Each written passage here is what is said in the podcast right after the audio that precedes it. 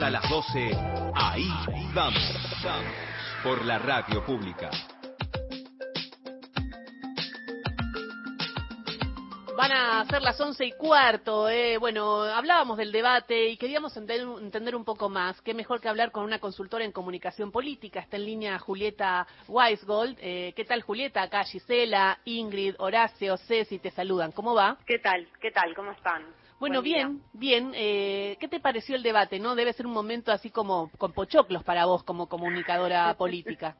sí, es, es el momento, ¿no? De, de los comunicadores este. De los comunicadores y sobre todo es el momento de la política, ¿no? Es, el, es uno de los momentos de la campaña en donde la política está eh, eh más subida a la escena. De hecho, el debate de ayer tuvo picos de más de 40 puntos de rating. Eh, eso es un montón, ¿no? Mucha gente, evidentemente, eh, contra lo que se piensa, eh, expectante de ver eh, por dónde pasa la discusión política ¿no? en este momento. Ese es un primer gran dato del debate.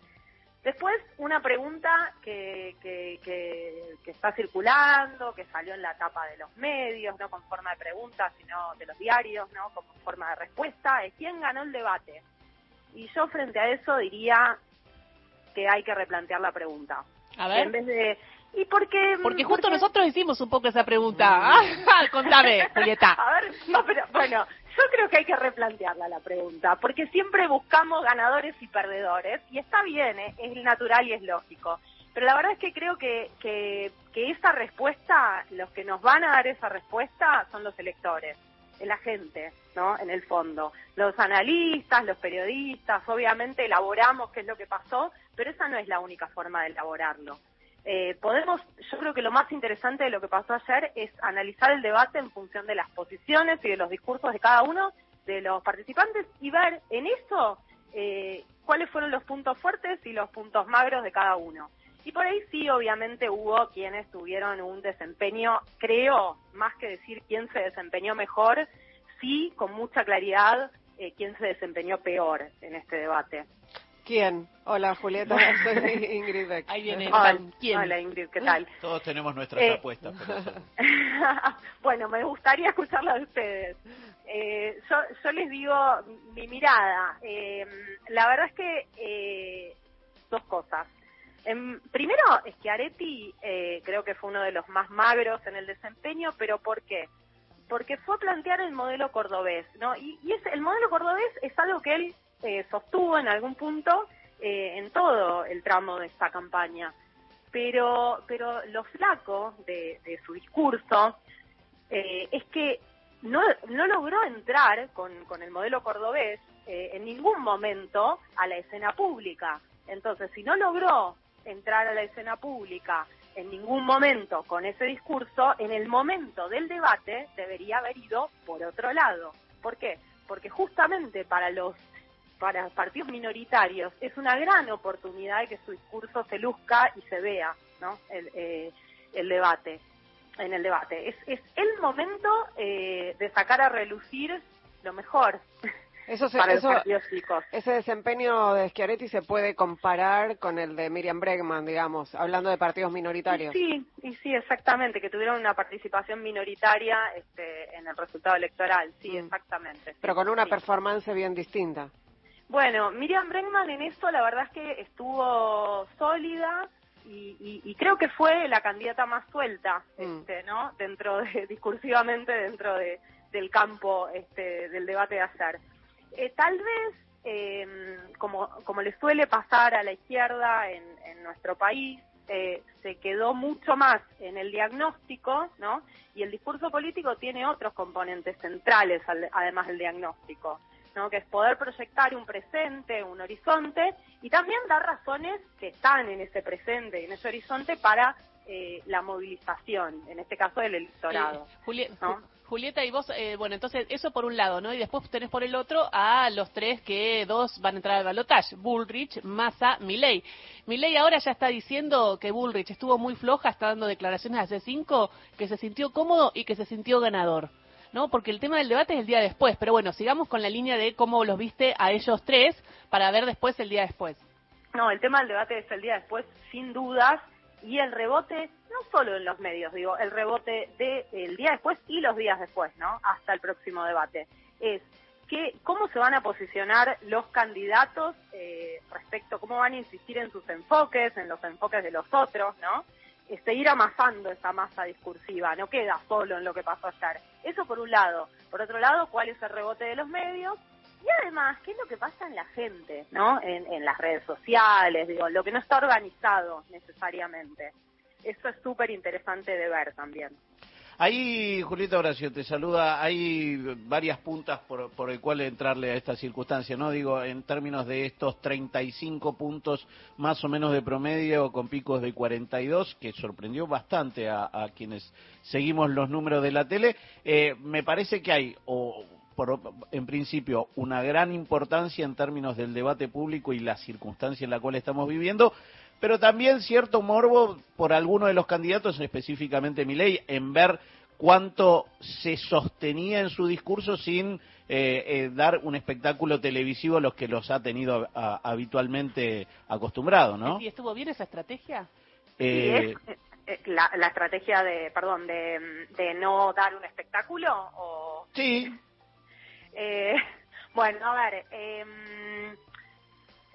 cuestiones. Eh, yo respecto a la, a, la, idea de no dar un espectáculo, ahí ahí tendría como como matices, ¿no? Me preguntaría, a ver, en las formas estuvo, Milei se sujetó a un texto y sobre todo al principio, eso fue muy notable en su tema, ¿no? El tema de la economía.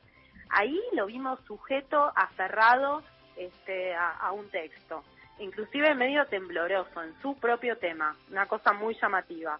Y en un tono al principio un poco que parecía, llamémoslo, yo prefiero decir que estaba amarrado al texto más que moderado, ¿no? Em, pero, pero bueno, un tono diferente a lo que se esperaba por ahí. Eh, esto que esto que decían, ¿no? Si si fue si, si esperaba un espectáculo, ¿no? Creo que inclusive hay lo del morbo, este, creo que inclusive los propios votantes eh, o posibles votantes de Milei también por ahí asistían eh, con vocación de ver un espectáculo. Eh, pero creo que lo más llamativo del, discurso de Milei de ayer en el debate fue el bloque de derechos humanos, porque cuando se habla de moderación, ¿no? Vimos a un Milei que tomó en primera persona la voz de Victoria Villarroel, cosa que no había hecho hasta ahora, ¿no? Con un discurso directamente reaccionario en materia de derechos humanos. Eso creo que es del discurso de él em, lo que contrasta justamente con esta forma eh, moderada o, o, amarrada al texto. ¿Pensás que eso puede impactar negativamente en algún sector de sus votantes que no es, digamos, el núcleo duro? Es, es bastante indecible. ¿Por qué? Porque, porque el fenómeno Mireille tiene que ver con una disonancia, de algún modo una disonancia cognitiva. Eh, nada, esto de que mucho de lo que Milei dice no es lo mismo que lo que sus electores piensan, ¿no? Mm. Sobre un montón de temas. Entonces no sabemos si esto va a impactar negativo o positivamente o nada, ¿no? O neutro, o, o va a ser una fase más de esta de este Milei rupturista, ¿no? Que viene a romper con todos los discursos y consensos, inclusive democráticos hasta la fecha. Ahí, Julieta, hay algo que es muy interesante eh, y una vez más uno va a terminar analizando el discurso de Javier Milei porque es eso, es el más rupturista, que tiene que ver eh, en la respuesta a Bregman sobre la brecha salarial, él dio datos que no sabemos de dónde los saca, pero los da con una certeza absoluta, y en su minuto de cierre él habla una vez más de los porcentajes de los países felices que aplican este tipo de políticas, políticas que hasta ahora no hemos visto, que no sabemos qué países son, pero que de vuelta él los da con una precisión que evidentemente al ser eh, este candidato son como vacías y él las captura y las digamos es como una suerte de, embrujo que genera sobre el votante, ¿no? Claro, bueno, exactamente, sí, eh, eh, es tal vez la novedad que trae mi ley del escenario público es que viene a volcar un nuevo lenguaje, ¿no? un nuevo lenguaje a nombrar las cosas de otra forma, ¿no? Por eso por ejemplo, lo de la, lo de la dolarización, que, que fue su caballito de batalla, casi con el que entró eh, más fuerte en la escena pública eh, del último tiempo, ¿no? O, que, o en que reforzó sus posiciones, la gente empezó a hablar de dolarización, forzó a los otros partidos a hablar de un tema que no estaba este, también en, en la agenda pública, ¿no? todo eso es muy llamativo. Eh, ayer no se, no se le preguntó, no se le habló mucho a Milei sobre el tema de la dolarización, otra cosa llamativa. Mm. Y llamativo también es que no se le habló sobre también eh, su política de órganos y todo. Hubo como una decisión de no ir a, pegarle tanto a Milei y contrastar desde otro lugar. Eh, y lo mismo Milei, que podría haber agarrado la bandera de lo que pasó con Insaurralde, que fue un escándalo durante el fin de semana, y no y tampoco se le pegó tanto a Sergio Massa desde ese punto. Hubo como una estrategia de todos mostrar un poco de moderación? Bueno, sí, fue muy, es, interesante la pregunta y, fue llamativa la dinámica en ese sentido. Inclusive si, si mirabas, lo, inclusive hasta cómo se pensaban los derechos a réplica, ¿no? Eh, primero porque que es réplica y demás, pero al margen de, esa pregunta, eh, no había ni siquiera preguntas y respuestas entre los candidatos, ¿no? Como que ahí faltaba un vaso comunicante, no, no, no era tan claro que se estaban escuchando tanto entre ellos. Eso es algo que por ahí tiene que ver, tiene que ver con que la dinámica de los debates todavía es muy nueva en el país eh, y bueno, y hay que darle tiempo y, y dejar que se vaya desarrollando. Eh, estamos hablando con Julieta Weisgol, que es consultora política. Julieta, eh, ¿qué, digamos, vos como consultora política has trabajado con, muchos candidatos y candidatas, eh, ¿qué, ¿qué, les dirías a cada uno, a cada una en relación con el debate del próximo 8 de octubre? ¿Qué tienen que ajustar?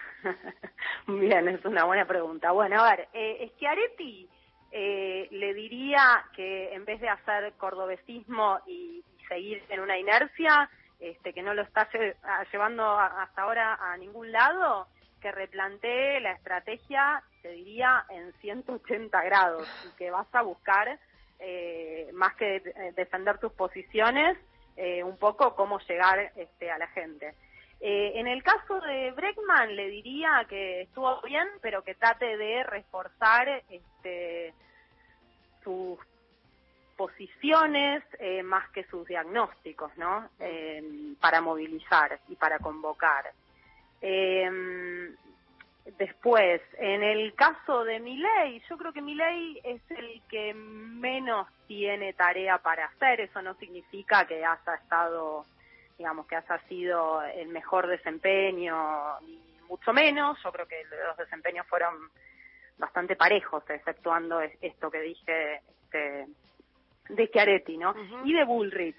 A mm. Bullrich también es otra que tiene mucha tarea para hacer, eh, porque, porque la verdad es que no logró, eh, al principio parecía estar un poco más suelta, pero no logró terminar ni siquiera de anclar su discurso. Tuvo frases que no se terminaban de entender, inclusive, y mucho fraseo y poca, poca, poco anclaje, ¿no? Mm.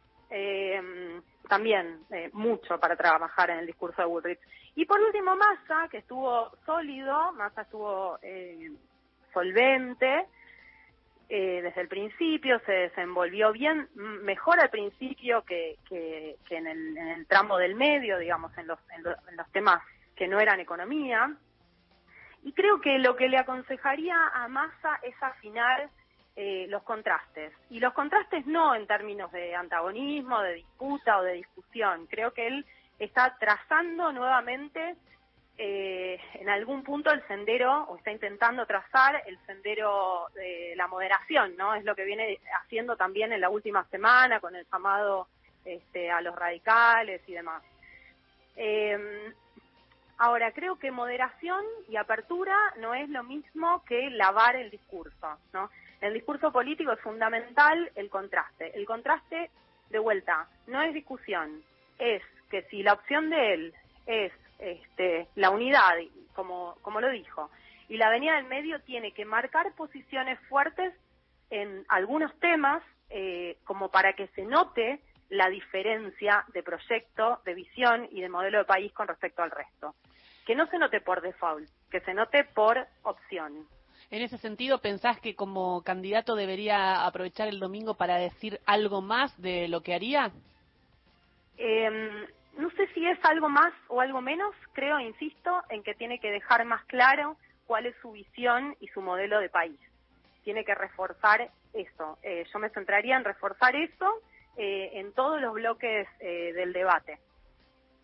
Bien, es interesante porque yo siento que, o sea, desde mi punto de vista, siento que eh, reforzó mucho el tema del desarrollo productivo y la necesidad de exportación y de crecer como país productivo. Me parece que ese es el foco. Sí, sí, sí. De hecho, le dio un enfoque a eso, pero eso no lo puso en contraste, no lo puso en diálogo con ninguna otra cosa. Lo puso, pero quedó, digamos, eso fue en términos de, sobre todo cuando habló de economía, ¿no? Pero una cosa es hablar de, de temas y hablar de visiones respecto a cada uno de los temas, y otra cosa es poder plantar un enfoque, una visión sobre el país. No, y yo diría también, frente a la situación que se está viviendo, el cómo, ¿no? Digo, ¿cómo lo haces? O sea, este, este no es tu gobierno, él es el gobierno de Alberto Fernández en, unidad con Cristina Fernández de Kirchner. El que viene va a ser tu gobierno, eso lo marcó y me parece que en eso es inteligente, ¿no? Digo, eh, ahora, ¿cómo va a ser si ahora te tiene todos estos problemas con el dólar? Qué va a ser el año que viene. Va por el lado del superávit también que podría llegar a tener con la construcción del gasoducto y eso, pero eso es muy técnico, ¿no? ¿Cómo lo bajás? Exactamente, darle razones, darle darle un puente a la gente para que entienda el camino eh, que está trazando y una visión, hmm. justamente, hmm. para que ese puente se vea, para que vas a algún lado. Interesante, interesante. Bueno, muchísimas gracias, Julieta. Eh, estamos atentos entonces al próximo debate el domingo y seguimos hablando en cualquier momento. Muchas gracias. Bueno, gracias a ustedes. Gracias. Eh, Julieta Weisgold, consultora de comunicación política. Súper interesante lo que planteaba, ¿no? Y lo que dejó de cada uno de los eh, candidatos que debería modificar, ajustar, o mantener. Para el próximo debate, el 8 de el próximo 8 en, la, facultad en la Facultad de Derecho.